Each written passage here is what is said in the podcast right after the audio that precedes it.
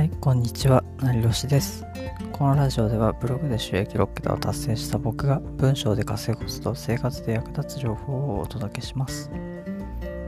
えでは今日もラジオの収録やっていきます。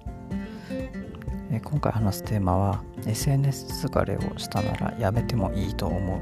まあ、そんなテーマで話していこうと思います。でまあ自分も最近 SNS をやっていてで思ったんですけどぶっちゃけそのたまになんか SNS の更新にま疲れるなっていう時あるんですよね。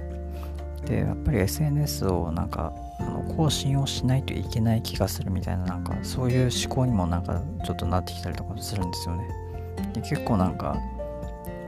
まあ、SNS ずっと更新してる人ってなんか SNS を多分更新しないといけないっていうなんか習慣がまあなんかついてると思うんですよね。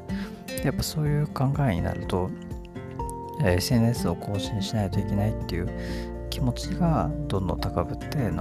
最終的に SNS の更新が疲れてしまうっていう人も結構いるんじゃないかなと思うんですよね。で逆になんかたまにしか SNS を更新しないからこそ SNS をなんかたびたび更新することになんか疲れてしまうとか、まあ、そういう人も結構逆にいると思っていてで結構 SNS 疲れって結構大きいテーマだなっていうふうにもちょっと自分で考えたりとかも、まあ、最近したんですよね。でやっぱりその Twitter で、まあ、書くことが悩むとか、まあ、そういう人もいると思っていてで Twitter でやっぱ書く内容っていうのは結局そのまあ自分が普段やってることだったりとかするんですけど、まあ、じゃあどういうことを書こうかっていうことに悩んでそれで結構時間費やしたりとかも中にはしてる人もまあいるんじゃないですかねで SNS はま僕なりに考えたのは、まあ、疲れたら離れるべきだと思うんですよね。でやっぱりなんかいつまでもなんか SNS ばっかりなんかやってても結局なんか自分のためにもまあならないんじゃないかなっていうふうにも思うしやっぱ SNS 以外でも結構本当にやるべきことっていうのは多分いろいろあると思うんですよね、まあ、だからこそ SNS ばっかりやらずになんか他にも自分がやった方が充実する、まあ、楽しいこととかもまあやった方がいいと僕は思ってます。で継続をもし SNS をしたいのであれば、まあ、とにかく人と比べないことっていうのが結構大事かなと思っていてで、まあ、僕も、えっと、2019年ですかね。2019年の確かなんか2月とかは今のアカウントを、え、ずっと始めて、まあ、ずっともうツイートをほぼ毎日、まあ、多分やってると思うんですよね。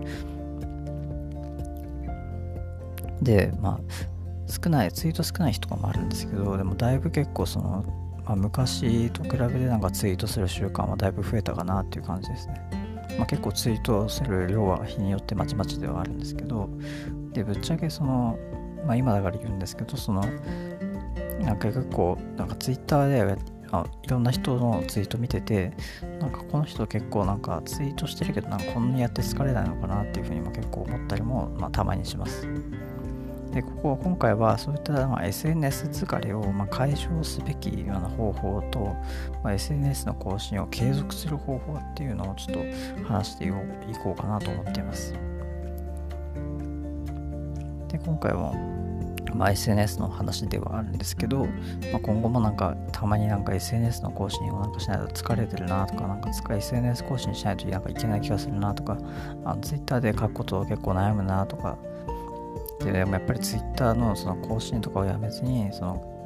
なんとか継続したいなとか、まあ、SNS を伸ばすために何やったらいいのかなっていうことを悩んでる人っていうのは結構今回の話は参考になるんじゃないかなと思います。SNS 疲れを解消する方法をでは話していこうと思います。で SNS 疲れをま解消するなら、まず、えまあ、以下の3つのことをやってみてください。えまず1つ目が伸びてる人と比較をしないこと。で2つ目が、ま SNS を見る時間をま決めること。で3つ目が一旦交流をやめてみるということですね。でやっぱりその伸びてる人と、ま交流あの比較をしてしまうとこう自分がやっぱりなんか全然伸びてないからなんかダメだみたいななんかネガティブな感情になりがちだと思うんですよね。でやっぱり僕もやっぱりそういうことをなんか昔は結構やったりとかしたんですけどやっぱりその SNS でまあ、どうしてもいろんな人とか Twitter とかっていろんな人の情報とか見えてしまうんで結構なんか伸びてる人っていうのはやっぱりその自分のことをそれこそあの発信しようとするとその成果とかを結構ボンボンツイートとかしたりとかすると思うんですね。で一番逆にその成果が出てなかったからあ自分はダメだっていうふうになんか心の奥底でなんか気にしないようにしててもなんかちょっと気にしちゃうっていうそういう結構、まあ、思考に陥ってる人もいるんじゃないかなと思うんですよね。でやっぱりその SNS 以外のやっぱりことをやった方が、まあ、よりいいと思うし、どうしてもやっぱ SNS の更新をあのしたのであれば、それこそまあ比較を一切しないで、まあ、自分のやるべきことツイートすべきことを書くひたすら書くっていうことにした方が、まあ、結果的にはその Twitter はどんどん継続しやすいんじゃないかなと思います。で SNS をまあやっぱりあの見る時間っていうのもやっぱり決めた方がいいと思うんですよね。でたびたびなんかその通知がいろんな人フォローしてると通知まくると思うんですけど通知がそのやっぱり来てるたびにそのなんか誰のどんなツイートしてるのかとか見たりとかしてたらやっぱり絶対になんか集中力とかも完全に今途切れると思うんですよね。でこれもやってる人いたら、まあ、なんか今すぐもうやめてほしいんですけど SNS をやっぱ見る時間っていうのはちゃんとなんか区切って決めた方がいいですね。もう SNS は見るという作業をやっぱりしてるというふうに意識を持って SNS を例えばそのお昼の1時間となったら見るとかなんか仕事の作業が終わったら一旦見るとか、まあ、そういうふうにしていかないと、まあ、全体的にその自分の一日のスケジュールがめちゃくちゃになるなってしまうと思うんです。でどんどんなんか仕事もやっぱ押してきたりとかすると思うんで、まあ、とにかくやっぱ SNS を見る時間っていうのはちゃんと明確にすること。まあ、これを絶対やった方が SNS を疲れやすい状態も改善できるんじゃないかなと思います。であとその一旦交流をあのやめてみるっていうのも僕はありだと思うんですね。で基本的に SNS が伸びる要因っていうのはコミュニケーションの量とかだったりするんですけど SNS でその一旦交流をあやめてみる。SNS を伸ばそうとしてる人って絶対なんかいろんな人とコミュニケーションを取ったりとかやり取りしようとするんですよ。でそうなるから逆に疲れてしまうんですね。でまあこれ別になんかいろんな人と話すのが楽しい人は別になんかまああのやめなくてもいいと思うし、まあ、そもそもこれ多分聞いてないと思うんですけどあの SNS でやっぱり疲れてる人っていうのはそのどんどんいろんな人と交流して喋ってるからなんかそれ気疲れをしてしまうから疲れてしまうと思うんですよね、まあ、だからこそ一旦なんか交流をやめて、まあ、一旦自分のことをなんか考える、まあ、時間を取るとか、まあ、そういう時間、まあ、自分の時間っていうのを作るっていうふうにした方が多分疲れにくいんじゃないかなと、僕は思いますでそのあとフォロワーがその減るのはでも困るっていう人っていると思うんですよね。まあ、SNS を離れるのはいいけど、でもフォロワーがどんどんその更新してなかったら減っちゃうから、それは困るなっていう人も結構いると思うんですけど、まあ、そういう場合は、えー、コンテンツを作る時間を、えー、作るっていうのがいいんじゃないかなと思います。えー、要するに、例えばそのブログを書いてるブロガーさんがその SNS を更新しているのであれば、ブログを書く時間に SNS をする。っていう風にするといいと思います。で、それで、ブログの、その、例えば自分の注力した、まあ、クオリティを高い記事っていうのを、えー、コンテンツとして、Twitter でで出来上がったら公開する。で、それで交流する時間をその後にちゃんと作るっていう風に分けて考えた方が結構 SNS で扱われにくいのかなと思います。えー、まあこれは結構まあ仕方ないところでもあるんですけど、まあ、いろんな人のそのスケジュールの中でいろんな人からたびたび連絡が来たりとすると思うんですね。でそうするたびにその連絡をいろんな人と取ってると本当にそれこそ SNS の,、まあ、そのひたすら見ていないといけないし、まあ、結構自分も疲れてしまう疲労困憊というか、まあ、疲弊してしまうと思うんですよね。まあ、だからこそちゃんとコンテンツを作る時間を集中して作って SNS から離れて、で、SNS をやるときに、またコンテンツ、その記事とか、ブログの記事とかを公開して、でそれをまたその後に交流する時間を作るとかっていう風にした方が絶対効率的だと思うんですよ。まあ、だからこそ今も SNS でたびたびなんか SNS ばっかりを見てる状態が続いているとかっていうんであれば一旦そのコンテンツを作る時間っていうのは割いた方がいいと思います。あと SNS の更新を継続する方法ですね。でこれはま SNS 以外のやっぱ行動を増やすことだと思いますね。でやっぱ SNS でま書くことっていうのは普段から取り組んでることっていうのは結構ま多いと思うんですよね。まあ、他にも違う例とかパターンもあるんですけど、まあ、SNS で普段なんかやったこととかなんか学んだこととかっていうのを発信してるタイプの人っていうのは普段から取り組んでることを、え書いている傾向になります。で、まあ、結局そういった内容もあって結局のところはなんかビジネスの話とかばっかりしていてもあくまでなんか日記みたいになってると思うんですよね。で別にそれが悪いとかではなくてその結局なんか日記のようにま更新を、え継続するっていうことをやっていればなんかよりこうリアリティな話っていうのが、まあ、ツイートした方が結構ツイートの反応が良かったりします。なので、まあ、SNS にあくまでその固執せずに SNS 以外での行動を増やした方が逆に SNS が伸びるようになったりするんですよね。だからこそ SNS の更新ばかりを注力するのではなくて SNS 以外でのその行動っていうのがなんか作業とかを増やした方が逆に SNS は伸びやすいです。実績ある人と本当に比べるのはあの本当にタブーでもう今後やあまりやらなくていいしやらない方がいいと思うんですけど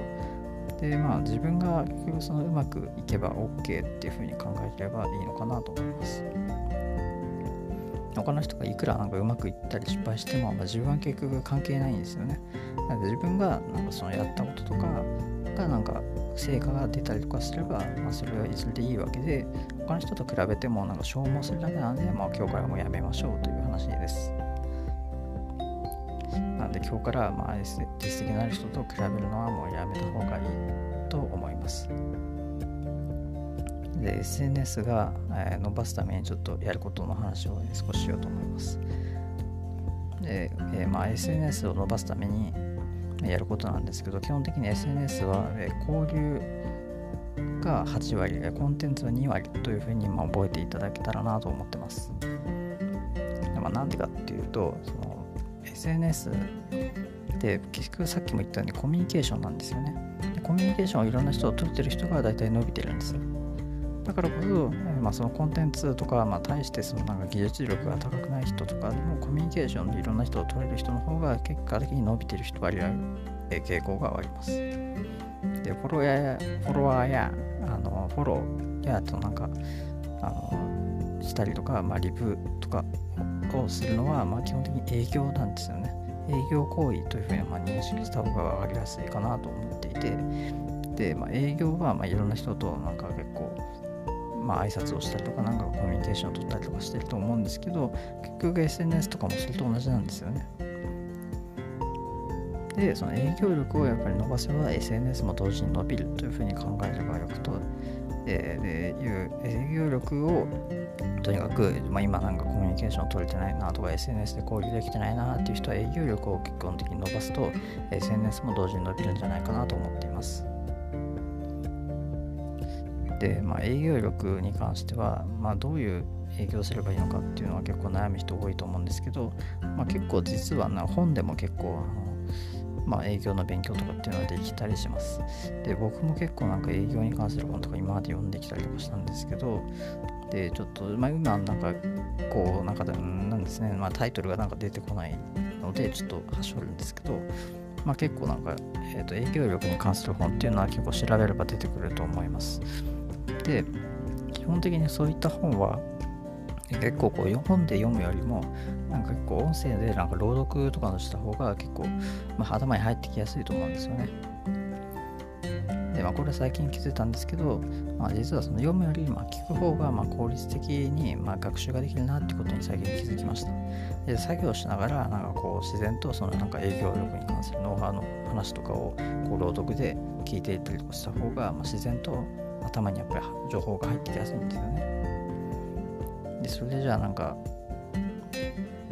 自分もなんかもっと営業力つけて話せるようになりたいとかっていうふうに思ってるのであればぜひなんかその営業力に関する本の朗読を聞くといいんじゃないかなと思いますちなみにそういった、まあ、サービスは、まあ、Amazon Audible が、まあ、そのあるのでそちらを使ってみるといいんじゃないかなと思います今なら、えー、Amazon Audible は2ヶ月無料のキャンペーンをやっていますので、まあ、ぜひあの利用してみてください。えーまあ、具体的に言うと、えー、初月と2ヶ月目は利用料が、えー、無料、1500円が、えー、無料で、えー、好きな本がそれぞれ2冊、えー、実は無料で聞くことができるんですね。まあ、そもそもその初月とか2ヶ月目は無料なので、まあ、もうと登録しない理由ないと思うんですけど、えー、まあ大会してもちゃんと過去にその購入した作品その2冊は無料でその大会した後も聞くことができます。で、まあ、完全無料で利用するには、その無料プランの終了日、2ヶ月目の終了日までに大会手続きをすれば、まあ、完全無料で利用することができます。なので、まあ、結構営業力に関する本とかは、結構 Amazon Audible にも確かあったので、まあなんかぜひ、こんな機会に、ま2ヶ月無料なので、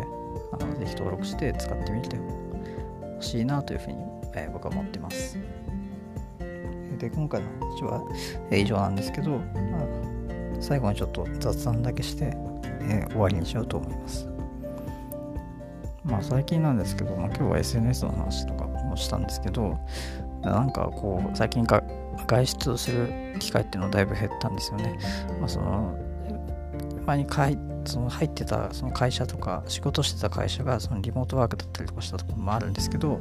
まあ、結構なんかリモートワークってこう何ですかねなんか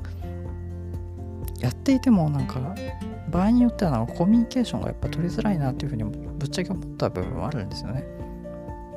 でそれ何が原因かっていうとそのコミュニケーションをでそのもちろんその誰か相手がいないと成立しないんででその相手がコミュニケーションをそのリモートで取ることに慣れてない人とコミュニケーションを取るというふうにするとコミュニケーションが取りづらいっていう状態が結構発生するんだなってことに気づいたんですね。だからコミュニケーションが相手がその取りやすいそのリモートでも取ることに慣れてる人であれば自分もコミュニケーションをリモートでも取りやすくなると思うんですよね。本当に細かいこと言えばその相手のそのリモート環境が悪かったりなんかそのなんか設定とかなんかなんか例えば Zoom とかなんか設定がなんかちゃんと慣れてない人とかだとやっぱりそのリモートでコミュニケーション取りづらくなっちゃうと思うんですよ。でもそこがちゃんと環境設定ができる人とリモートすればちゃんとコミュニケーションも取りやすくなると思うんですね。だからこそ相手のそのリモートの環境によってコミュニケーションのリモートワークでも取りづらい取りにくいっていう状態がそれぞれ発生するのかなっていうことを最近考えました。はい。で、今回の話はこれでもう以上なんですけど、なんかもしもリモートワークしてる人で、なんか悩みとか、リモートワークにあるあるのなんか悩みとか、